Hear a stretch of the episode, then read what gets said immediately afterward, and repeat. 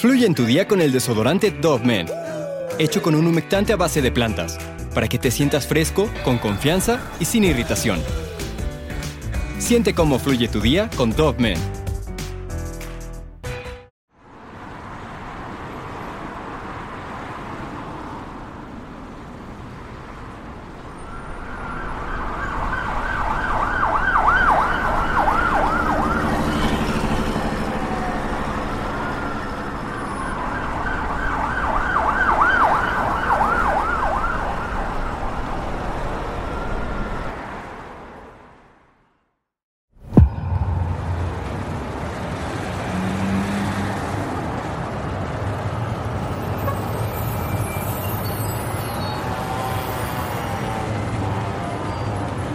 Este ataque en contra de las instalaciones del Casino Royal, que ahí lo, estamos viendo justamente lo que sucedió a las 4 de la tarde en este casino ubicado en la avenida San Jerónimo.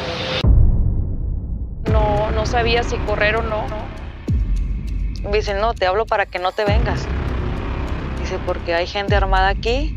Y yo, ¿pero qué pasó? Dice, no, no, no hay gente armada, no sé más, pero no, llegues. Fue algo cruel, totalmente se fueron muchas personas inocentes que, que la verdad no tenían ni por qué.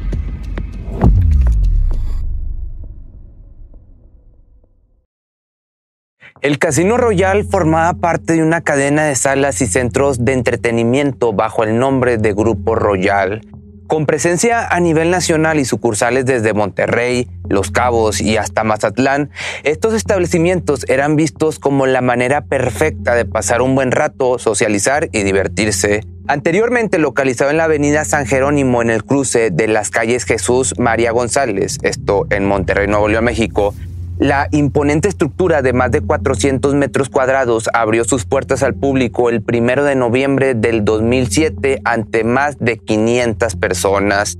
El inmueble disponía de juegos de apuestas de todo tipo, desde los más populares como el Blackjack, Poker e incluso Baccarat. El 25 de agosto del 2011, una llamada de emergencia alertó al cuerpo de bomberos de la Secretaría de Seguridad Pública de Monterrey sobre un posible siniestro en el poniente de la ciudad. Ese día a mí me tocaba entrar a la una de la tarde. Ya era mi último día de, trabajo para después descansar mis dos días que me tocaban. Ese día yo no quería ir a trabajar porque me sentía mal, me dolía la cabeza. Si no es por un amigo que me estaba, estaba de, insistente y ándale, vamos, y vamos, y vamos. Este, yo le decía que no, que no y que no, porque realmente sí me sentía muy mal. Total, pues me decidí a ir. Llegamos ese día un poco antes de la una, estuvimos ahí trabajando. Los dealers por lo general en ese entonces, como en el día casi no hay gente, pues nos daban 40 horas en mesa y 20 minutos de break. Por cada 40 minutos trabajados son 20 minutos de break. Estuvimos ahí, yo pido de comer, le pedí a una compañera que se llama Julia, este, me trae de comer y todo. Salgo a break a las 3.20 de la tarde y regreso a las 3.40. Estaba en una mesa de juego que se llama Bacará. En ese, en ese momento no, no, no, teníamos juego, más que una mesa tenía juego que, que es una de, de, Blackjack. Estaba pues ahí parada, ¿no? Ahí esperando los, los clientes que llegaran a jugar. Ese día nosotros íbamos por, sobre Gonzalitos y no sé por qué me entró que quería llegar al, al Seven. Dije, ¿sabe qué, papá? Eh, regrésese, este, dé la vuelta aquí. Puedo decir restaurante. Por el gran pastor, regrésese, dé la vuelta aquí porque quiero llegar al Seven. mi papá me dice, hijita, pero ya es muy, ya es tarde, se te va a hacer tarde. Y todavía ni te peinas ni te maquillas. yo, no me importa, le digo, quiero llegar al Seven, quiero algo del Seven. Dice, bueno, ok. Ya no me dijo nada, se fue por el, por el Seven, me deja ahí. Yo entraba a las 4 de la tarde. Este, y me deja ahí en el Seven. Eran, faltaban como, como 20 minutos para las 4. Pero siendo que yo a las 4 y media, digo a las 3 y media, yo siempre ya estaba en el casino, ya saben, ¿no? Faltaban 20 minutos y yo apenas iba al Seven.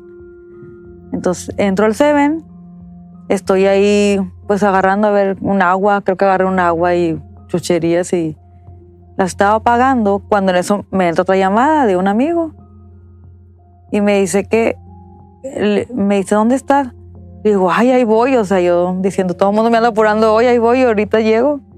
Y me dice, no, te hablo para que no te vengas. Dice, porque hay gente armada aquí. Y yo, ¿pero qué pasó? Dice, no, no, no hay gente armada, no sé más, pero no llegues. Fue ahí donde escuchamos y vimos a las personas correr. Este, yo me quedé en mesa, no, no, no sabía si correr o no, porque pues te sanciona, ¿no? Si tú te vas de una mesa, ¿por qué? Porque estás resguardando una banca de, pues, dinero. Sean fichas, pero pues es, viene siendo dinero últimamente. Hasta que no veo que mi supervisor corre, eh, fue donde yo corrí. Eh, yo en ningún momento vi gente armada, eh, no vi nada, ni fuego, nada. Este, pero si piensas, o sea, pues, ¿qué es lo que cuando ves gente correr? Pues entró gente armada. Yo, pues, lo primero que se me vino a la mente, pues, fue irme a esconder. Debido a la saturación de la línea, la información que habían recibido era confusa y muy incierta, pero no pasó mucho tiempo para que la noticia se confirmara. El Casino Royal estaba envuelto en llamas y había mucha gente dentro sin poder salir.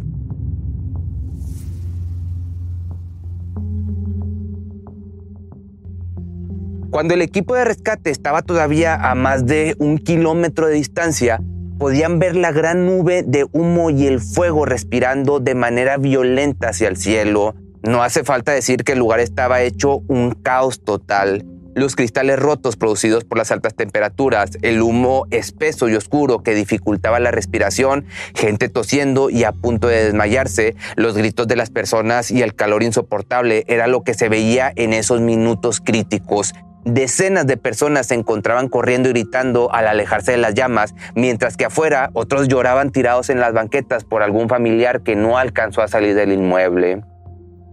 Aquel día de la tragedia del Casino Royal, lo que se tiene como versión oficial es que aproximadamente entre 12 y 14 hombres parcialmente encapuchados ingresaron al lugar gritando amenazas y palabras altisonantes. Llegaron repartidos entre cuatro automóviles, un Mini Cooper, una camioneta Equinox, una GMS azul y un sedán gris. Un compañero me jala y me lleva a la segunda planta, la segunda planta que era el Pocar VIP Ahí, ahí los, los clientes no entraban, sino es con, con autorización. En ese momento pues estaba solo ahí el, el Poker VIP en, en, la segunda planta y ahí teníamos un, un, elevador donde los clientes entraban. Estaba el estacionamiento VIP, bueno, llegaban al, al, estacionamiento VIP, se bajaban, entraban al elevador y se metían pues a la segunda planta, ¿no? Llegaban a la segunda planta. Este, éramos varios compañeros, nos metimos al, elevador. Estando dentro del elevador, un compañero dice, comenta, el casino se está quemando. Y fue donde pues nos le quedamos viendo de que pues, como que se está quemando, no es lo peor que puedes hacer meterte en un elevador cuando, cuando se está incendiando un, un edificio.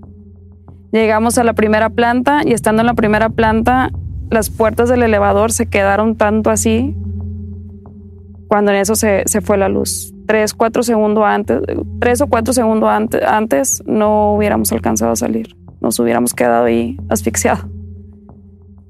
Salimos del elevador, quedaba, como dije, al estacionamiento VIP.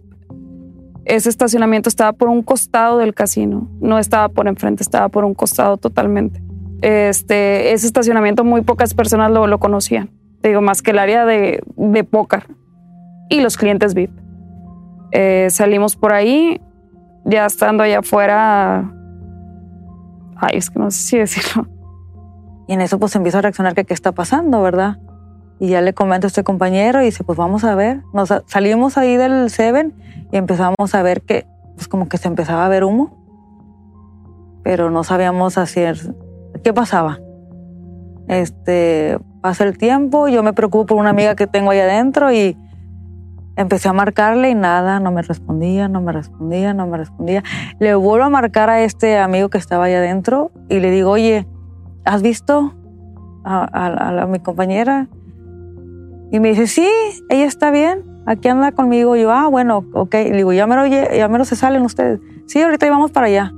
ok. Ya pasa, pasó otro buen rato y nada. En eso le vuelvo a marcar a mi compañera y en eso me contesta. Y me dice que, me dice, ¿dónde está? Le digo, yo estoy afuera.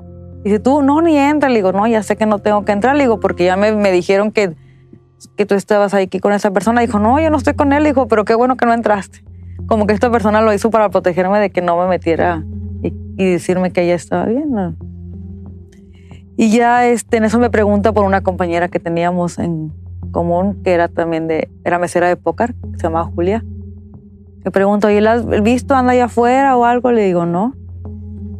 Según las autoridades, minutos antes de las 2 de la tarde, los involucrados se reunieron en el restaurante llamado El Gran Pastor, cerca de la avenida Gonzalitos, y a eso de las 3 de la tarde salieron del local y se dirigieron a una gasolinera para llenar los bidones con gasolina y después condujeron en caravana hasta el casino. Al entrar al inmueble golpearon a la recepcionista, se dedicaron a robar las pertenencias de algunos clientes del lugar, destruyeron algunas máquinas y solo unos minutos después comenzaron a vaciar gasolina por todo el piso para luego prender todo el lugar en llamas.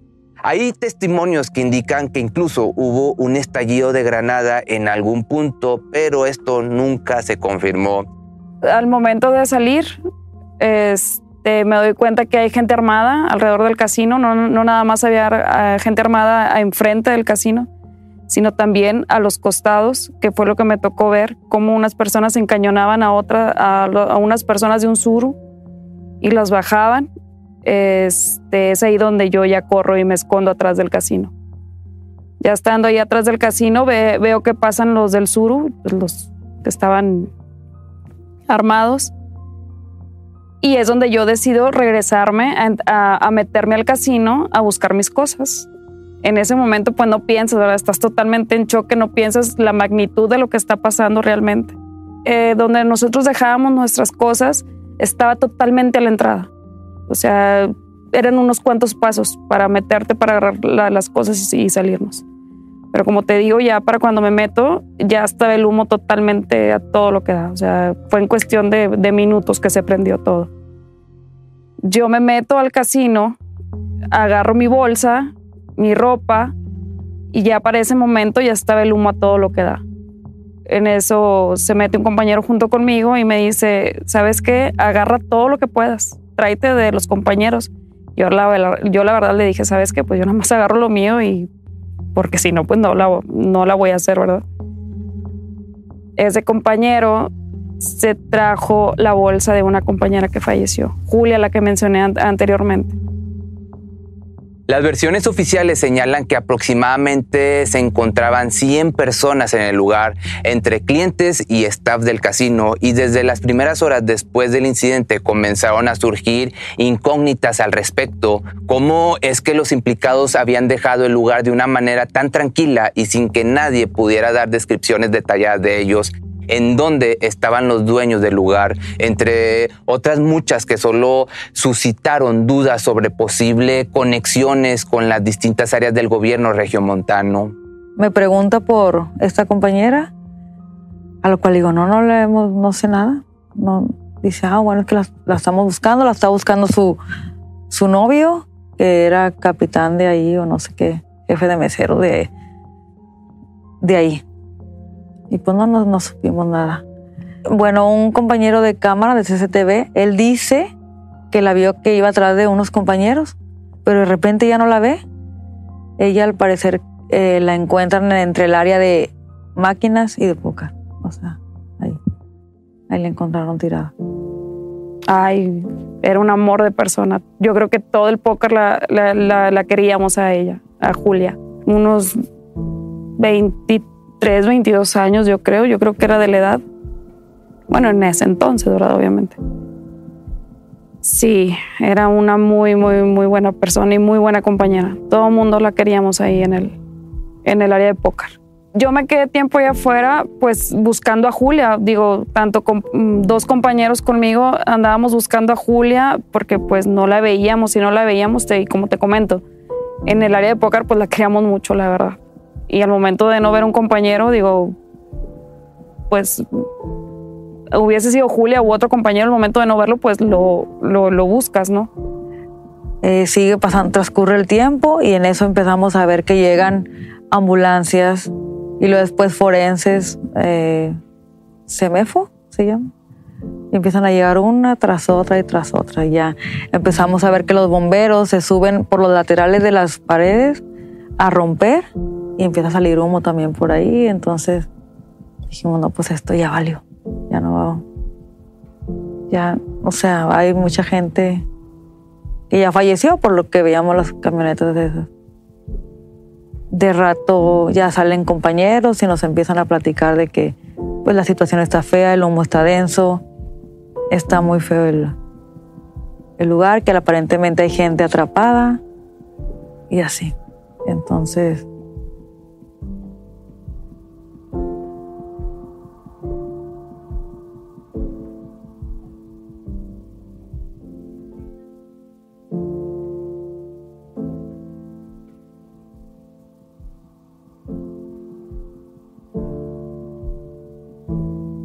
El siniestro producido ese día dejó la cifra lamentable de al menos 52 personas fallecidas. Si tomamos este número en cuenta y tratamos de llevarlo un poco más lejos, tenemos 52 familias destrozadas que no volverán a ver un familiar, a un hijo, a una madre o a un padre. Algunos de estos afectados y familiares de las víctimas señalan que el ataque en contra del Casino Royal dejó al descubierto una estela de corrupción por parte de los diversos órganos encargados de la seguridad del Estado, así como una inseguridad y desconfianza que muy difícilmente va a poder borrarse. Las secuelas de un evento así de impactante son de proporciones inimaginables. Me atrevo a decir que no solo para las personas directamente afectadas, sino para todo el Estado como entidad o incluso para todo el país. Y para que te des una idea, dos días después de la catástrofe, el 27 de agosto, más de 45 cuerpos estaban siendo sepultados, de los cuales siete aún sin reconocer, el fuego los había consumido tanto que eran irreconocibles. De hecho, yo hice una llamada a las ambulancias yo marqué y hasta les dije, no se traigan una, tráiganse varias. O sea, esto está horrible. O sea, en cuestión de minutos ya había demasiada gente alrededor del casino. Eh, entre ambulancias, bomberos, muchas, muchas personas. Bueno, a mí no me tocó hablar con nadie la verdad. Este, lo que sí fueron, lo, lo, lo que sí hicieron fue que empezaron a, a, cerrar calles. O sea, los que estábamos ahí alrededor del casino, los, a los que nos tocó ver, ahí nos dejaron. Pero los que venían aparte, que carros y esto, no había pasada. Después de lo que pareció ser una eternidad para las personas que estaban en el interior, a eso de las 4.15 de la tarde comenzaron a llegar los cuerpos de auxilio conformado por bomberos, paramédicos y policías. La verdad es que la noticia que recibieron tuvo que dejarlos un poco desubicados porque era imposible que uno de los establecimientos más reconocidos del estado estuviera incendiándose a plena luz del día en lo que sería uno de los peores ataques perpetrados a la población civil. Con la ayuda de diversas máquinas, tales como retroexcavadoras y camiones, el personal de auxilio se dio a la tarea de derribar algunos muros de la fachada en busca de algunos sobrevivientes que se encontraran debajo de los escombros. Algunos corrieron con la suerte de salir por la parte trasera del establecimiento hacia un lugar contiguo y no tardó mucho para que después de las seis y media de la tarde comenzaran a llegar algunos de los familiares de los trabajadores del casino, familiares de personas que asistieron ese día e incluso gente curiosa que pasaba por allí.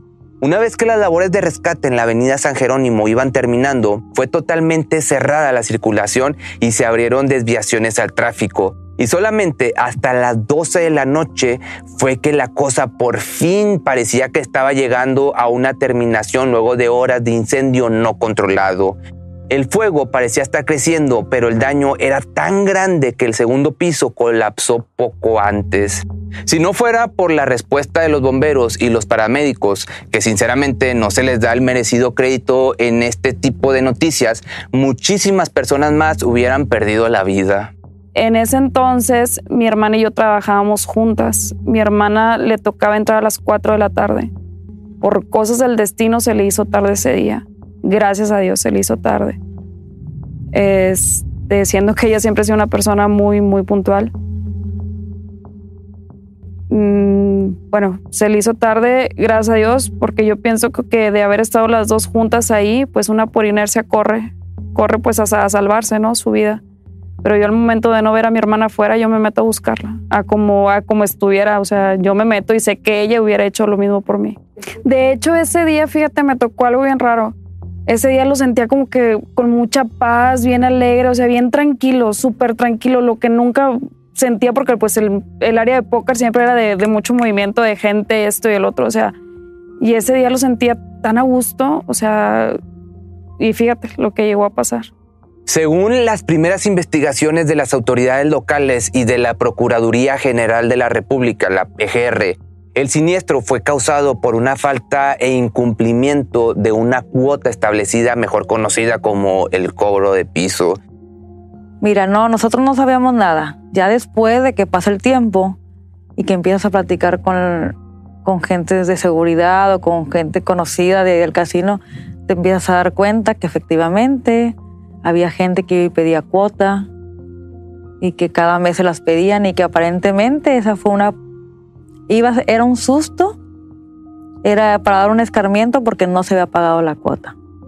Un susto que a la final se le salió de control, se le salió de las manos. Este tipo de anécdotas, la verdad es que son una de las pocas que podemos escuchar de primera mano y el solo hecho de pensar en todo lo que pudo salir mal resulta aún más sorprendente. Más de 26 familias de las víctimas que lamentablemente no corrieron con la suficiente suerte presentaron una demanda para que se les indemnizara por los daños y que después de haber perdido a sus familiares o haber resultado con quemaduras, mínimo se les pagara la hospitalización o los gastos funerarios. Y aquí es en donde se puede ver un poco de lo desalmado que pueden ser algunos empresarios, pues la empresa responsable del casino se deslindó por completo de lo sucedido y decidió no apoyar a nadie de los afectados. Afortunadamente por parte del Estado sí hubo cierto apoyo, ya que brindó gastos funerarios, asesoría jurídica, algunas becas educativas para los hijos de los afectados, así como atención médica y psicológica. Un evento tan cerca de la muerte resulta una experiencia única en la vida y no necesariamente una que necesites vivir. Hay quien defiende la postura de que la vida no es más que un tránsito, la vida es el punto medio entre lo que nos espera después y que antes de partir vemos nuestra historia pasar delante de nuestros ojos. Puedes tratar de pensar en lo surrealista de esto, Saber que puedes estar a escasos minutos o segundos de no volver a ver a tus seres queridos y dejar este mundo en un día en el que pensabas que sería uno más. El miedo a morir siempre será un sentimiento más fuerte de lo que creemos y lo que nos impulsa a vivir todavía está con nosotros.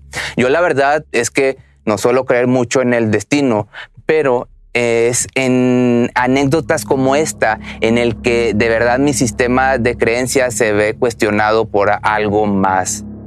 Ya veo yo a mi hermana en el Seven. Pues, nos quedamos de ver ahí porque me marca y yo le digo, ¿sabes qué? En donde estés, quédate, el casino se está quemando. Ella me dice, ¿sabes qué? Tranquila, yo estoy bien, eh, yo te espero en el Seven. Hay un Seven ahí en, en la esquina del casino, por un costado. Llego, la veo, me abraza. Yo no había llorado. Yo apenas la veo y em, la abracé y empecé a llorar. O sea, ya fue donde me solté totalmente. Y ella me dice, tranquila, estoy bien, estoy bien. Digo, porque por mi cabeza corría de que si, si, hubiéramos estado las dos juntas, o sea, ¿qué nos hubiera pasado? Pues ya la veo y todo. Mi mamá empieza a marcar, marcándome y dime que estás bien, por favor. Y le, ya empiezo a hablar con mi mamá, ¿sabes qué? Pues estoy bien, no me pasó nada ni a mí ni a, mi hermana. Bueno, vénganse ya para la casa. Ya vénganse, pues las quiero ver. Llegamos a la casa. Eh, en ese momento estaba una tía también ahí con mi mamá y las dos llorando. Apenas me, me vieron y me abrazaron de que como si se les hubiera parecido un muerto, yo creo. O sea, como si yo hubiera revivido. Me abrazaron y empezaron las dos llorar y llore. Sí, sí fue muy fuerte, la verdad pues que corrí con mucha suerte, la verdad. Que, este, que tuve la oportunidad de salir como lo comenté, el elevador se quedó tanto abierto así para cuando se fue la luz. Tres, cuatro segundos antes ahí nos hubiéramos quedado ocho, nueve personas. Y dicen, no sé, la verdad, que en los elevadores es la única, es la última parte en, en donde buscan. Pues ahí nos hubiéramos quedado asfixiados. Bueno, yo estaba en mi casa, yo tengo ya pues muchos años viviendo sola y para esto mis papás siempre han tenido llaves de la casa donde yo he vivido siempre, siempre han tenido llaves. Mm, ese día, llegando allá a casa de mis papás, yo les digo a mis papás, ¿sabes qué? Pues quiero, quiero, quiero estar sola. Eh, yo tengo una niña, en ese entonces pues mi hija estaba pequeña. Les digo, ¿sabes qué? Cuídenme a mi hija. Me quiero ir a mi casa, quiero pensar, quiero estar tranquila. Y mis papás pues me la cuidan, obviamente. Me voy a la casa, me quedo dormida, Van mis papás en la mañana a buscarme y moviéndome y moviéndome y moviéndome y yo nunca reaccioné, nunca. Mi papá le dice a mi mamá, ¿sabes qué? vamos a dejarla tranquila, que descanse un rato más, de rato venimos. Se van mis papás, llega la tarde y es cuando yo reacciono. Despierto y lo primero que hago es marcarle a mi mamá, oye, ¿qué onda? Y mi hija, pues, ¿cómo está? Mi mamá me responde, me dice, no te preocupes, aquí está tu niña, está bien, ahí van tu papá y tu hermana para allá para mandarte de comer. Y yo no, está bien. Llegan a la casa mi papá, mi hija y mi hermana y lo primero que me dice mi hija me dice, mamá, ¿estás enferma? Y le digo que no, le digo, no, ¿por qué? Estoy bien. Y ahí es donde mi, mi hermana me dice, lo que pasa es que en la mañana vinieron a buscarte mis papás y tú no reaccionabas. No sé, o sea, mi mamá se fue muy, muy preocupada porque pues no, de ti nada. Así quedó, le dije, no, pues la verdad yo no me acuerdo, o sea, no, no, no lo sentí. Este, así pasó, en la tarde, tarde noche, me marca un amigo y me dice, sí, acabo de hablar con un, con un conocido mío que es doctor. Este, me dice que por lo que tú acabas de pasar, o una de dos cosas, o te levantas gritando, asustada, o la otra es que tu cuerpo te vas a quedar dormida y tu cuerpo no, no, va, no va a reaccionar. Tu mente se, se encapsula porque no quiere regresar a la, a la, realidad por lo, por lo que acabas de pasar, porque es muy fuerte. Y, le, y, fue donde le dije, le dije, fíjate que es lo que me acaba de pasar hace rato. dice, no te preocupes, o sea, es algo muy normal. Es, es una tipo defensa de, de, de tu mismo cuerpo, o sea. Y eso fue lo que me pasó. Mexicanas y mexicanos. El día de ayer, el pueblo de México fue testigo de uno de los actos de barbarie más terribles de los que se tenga memoria. Un grupo de criminales sin escrúpulos, sin respeto por la ley, por la vida ni por la sociedad, atacó un casino en la ciudad de Monterrey. En este ataque se ha confirmado el fallecimiento de más de 50 personas. Las secuelas del evento fueron diversas. Por parte del Estado se decretó luto nacional y se convocaron a diversos líderes partidistas, coordinadores parlamentarios e incluso el presidente Felipe Calderón visitó el lugar del siniestro para rendir luto y expresar su solidaridad con el pueblo. Las familias afectadas no veían más que las ruinas en donde sus seres queridos habían sido víctimas de un ataque desalmado cuyo fin estaba lejos de poder ser entendido pero que definitivamente causó una herida a nivel nacional. A nivel social, las ansias de justicia se habían multiplicado por parte de las familias de las víctimas. Para el día 28 de agosto, la macroplaza estaba vuelta un caos con las consignas y marchas que miles de personas organizaron. Lo que denunciaban era la mala gestión por parte de los dirigentes al llevar a cabo su lucha contra la violencia y el crimen que vivía todo el Estado, o mejor dicho, todo el país. Unidos en una sola voz, el pueblo neolonés gritaba justicia y esclarecimiento, además de que exigían el cierre de las casas de apuestas. Diversos individuos arriesgan su vida para salvaguardar la integridad de sus compañeros e incluso la vida de desconocidos. Lamentablemente los nombres de muchos de los héroes de ese día están perdidos en el anonimato, cosa que debería ser ciertamente reconocida, pues el verdadero héroe siempre tiene presente el bien común antes que el suyo y busca proteger al que lo necesita. Había un chavo del staff de, de ahí del, del Royal. En, en, las noches tocaban música en vivo. De hecho, se ponía súper padre ahí. Está, no, el casino está hermoso. Este, ese chavo de, del staff, de los músicos, pues iban en las tardes a hacer pruebas y todo. Y ese chavo, la verdad no recuerdo su nombre. Ese chavo cuando empezó, bueno, cuando pasó todo, él entraba y salía del casino. Cuando estaba el humo amando poder, o sea, cuando se estaba quemando, él entraba a buscar gente. Este, y de él nunca se supo. Pero sí, a nosotros nos, nos tocó verlo, que él se metía al casino y traía gente. ¿Yo? Sí, él sí sobrevivió, gracias a Dios. Eh, lo, nos tocó verlo a los nos, la verdad no recuerdo muy bien, a los días nos tocó verlo y él traía toda la frente de, descarapelada, por lo mismo del calor, donde él se estaba metiendo al casino a, a sacar, a sacar. Tener el valor suficiente para llevar a cabo una tarea así de altruista es de enaltecerse por todos. El solo hecho de poner la vida en riesgo dentro de aquel infierno habla de la calidad de persona y de la extraordinaria hazaña desinteresada no, no, nunca busqué terapia. Con el tiempo pasa, digo, sí te quedan secuelas, obviamente. Ahora que, yo voy a un lugar, bueno, a raíz de eso, yo entro a un lugar, un restaurante, casino, mi trabajo, donde sea, y lo primero que, que busco son las puertas de salida o qué opciones tendría si algo llegase a pasar. Toda mi vida he creído en Dios. No tengo ninguna religión, no soy ni católica ni cristiana, no tengo ninguna religión. Toda mi vida he creído en Él sí agradezco, obviamente. Sé que él tuvo algo que ver en el que yo haya podido salir junto con mis compañeros. Sí, porque la verdad, pues son cosas, vivo con eso, con los gritos, gente corriendo. Es, fue algo muy, muy fuerte, la verdad. Muy fuerte. Es una experiencia que la verdad, pues no se la deseo a nadie. Te queda marcada de por vida, yo creo. Eso definitivamente fue un acto inhumano. Este, pero yo pienso que se pudo haber evitado. Yo le echo gran culpa a nuestro gobierno. Si nuestro gobierno tuviera más seguridad, esto no pasaría. No pasaría, así de simple. Fue algo cruel, totalmente se fueron muchas personas inocentes que, que la verdad no tenían ni por qué. O sea, pues bueno, tengo muchas palabras que decir, pero prefiero guardármelas. Luego de más de 30 horas del ataque, las autoridades comenzaron las investigaciones pertinentes sobre si el local estaba calificado para operar de la forma adecuada.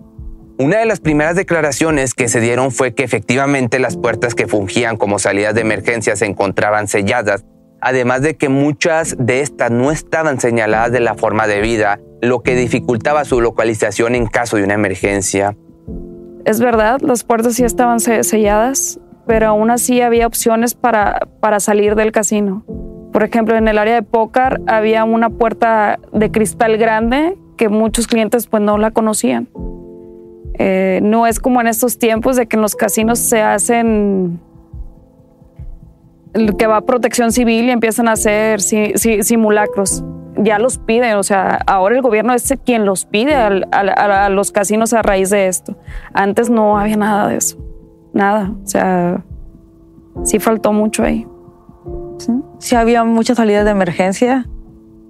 la cuestión yo digo que aquí es que más que nada la gente se fue a esconder, no buscó salidas de emergencia, se fue a esconder. Por eso es que yo digo que mucha gente se quedó ahí.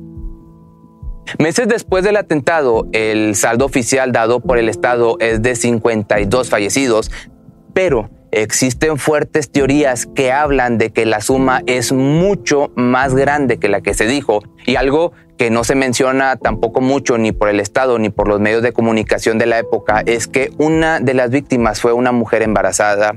Y a más de tres años después del siniestro todavía habían familias que se reunían en la misma fecha del incidente para reunir sus manos, hacer una oración por los fallecidos y pedir justicia al presidente Felipe Calderón. Asimismo, muchísimos civiles colocaron toda clase de arreglos para conmemorar a todas las víctimas y no olvidar uno de los días más oscuros en la historia de Nuevo León. A poco más de 10 años de que sucedió esta catástrofe, el casino o lo que quedó del casino fue demolido y hasta este momento no se sabe qué van a hacer con ese terreno. Hasta donde yo tengo entendido fueron más de 52 personas, muchas más.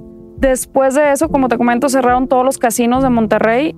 Solamente uno lo volvieron a abrir al año siguiente, en el 2012 lo volvieron a abrir, que queda ese casino por el área de Revolución. Yo entré ahí en febrero.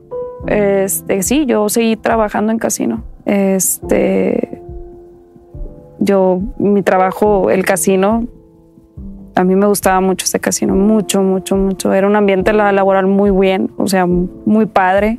Ahí empezamos, varios compañeros junto, bueno, varios estuvimos ahí. Este,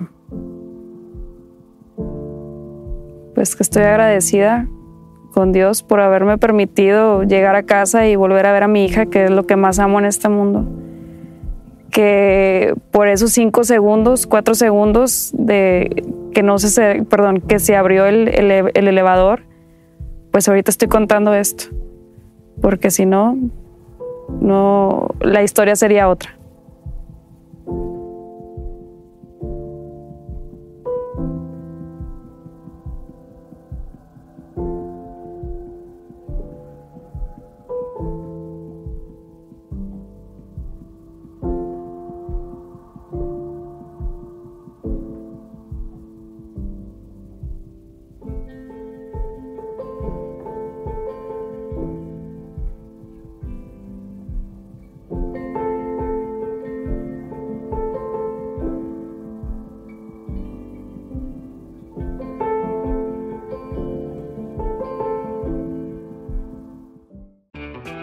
Fluye en tu día con el desodorante Dove Men, hecho con un humectante a base de plantas, para que te sientas fresco, con confianza y sin irritación.